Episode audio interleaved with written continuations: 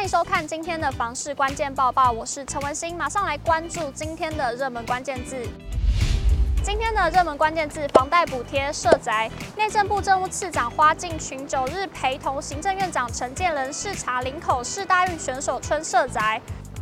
而对于房贷政策，有立委认为台北市的原核贷金额太低，应该要放宽至一千两百万元。对此，花敬群表示，原则上还是会按照原来正院拍板的方案进行。谈到林口市大运社宅，花敬群表示，该社宅量体三千四百九十户，为全国最大的社会住宅，其中包含国际新创聚落日照中心、非营利幼儿园及社会实验基地等公益设施与空间，让社会住宅不仅是保障居住的基础建设，更在各地散发幸福与温暖。花敬群指出，内政部会针对国人居住需求与问题，依序的提出减轻民众负担、多元支持的方案。目前正在执行的措施包含三百亿元的租金补贴，持续增加直接新建与包租代管社会住宅供给等。其中社宅部分，行政院长陈建仁表示，明年社宅可达到三点四万户，八年内可完成二十万户社宅。内政部推出的房贷政策规划内容为：针对一百一十年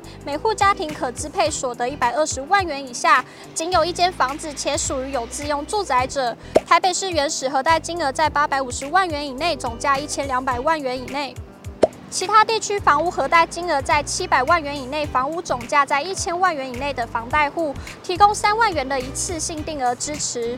而对于上述门槛，有立委认为原始的核贷金额太低，应该要放宽至一千两百万元，及房屋总价约一千七百万元，并且设定排付条款。对此，花敬群说明，每户家庭可支配所得一百二十万元以下就已经是排付条款。经过与朝野立委进一步沟通后，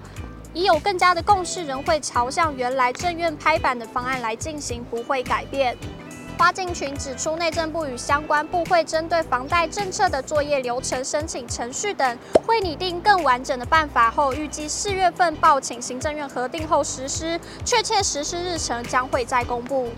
花进群说，三百亿租金补贴在去年已经优先照顾二十七点七万户的租屋族，相信今年在随到随办旧户直接延续补贴，不用重新申请。新申请户资租约不强制提供房东的身份证字号，以及放宽房屋的适用范围，会以房屋税和地震资料进行勾稽，无资料者可以切结方式处理。最后还有扩大到十八岁以上的租屋族皆可适用。五大经济作为的配合之下，能够照顾。到更多的租屋族。今天的精选新闻持续关注到新北社宅的最新消息。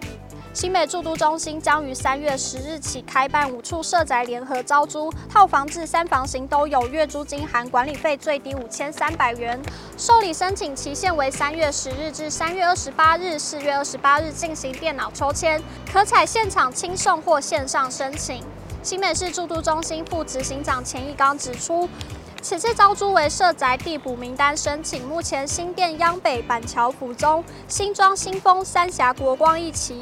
还有新店的思新二号等五处社宅部分房型地补名单已借用罄或到期失效，因此预先开放申请地补名单。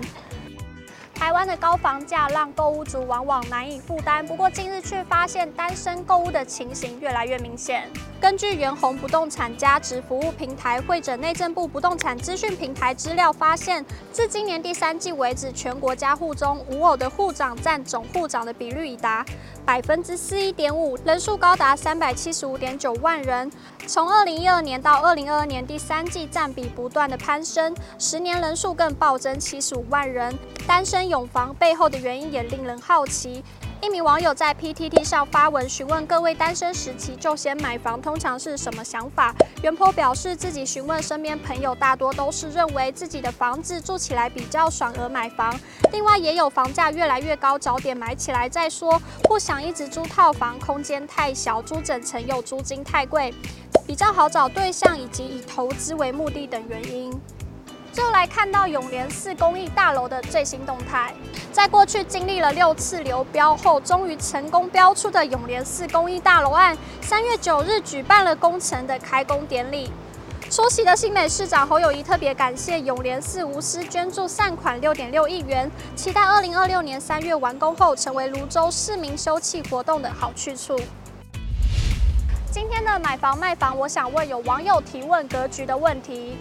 该名网友表示，透天厝主卧床头柜位置刚好是隔壁动物邻居的卫浴位置，以后应该多少都会听见邻居使用卫浴的声音。请问大家有无这种经验？可以怎么预防或是改善？有网友表示，我家次卧也是这种格局，我后来是选择床头改方向。也有网友回应，可以做隔音墙。以上就是今天的报报内容。如果想了解更多房市资讯，欢迎点击下方资讯栏里的链接。如果你喜欢今天的影片，请不要忘记按赞、订阅，还有分享，并且开启小铃铛。我们下次再见。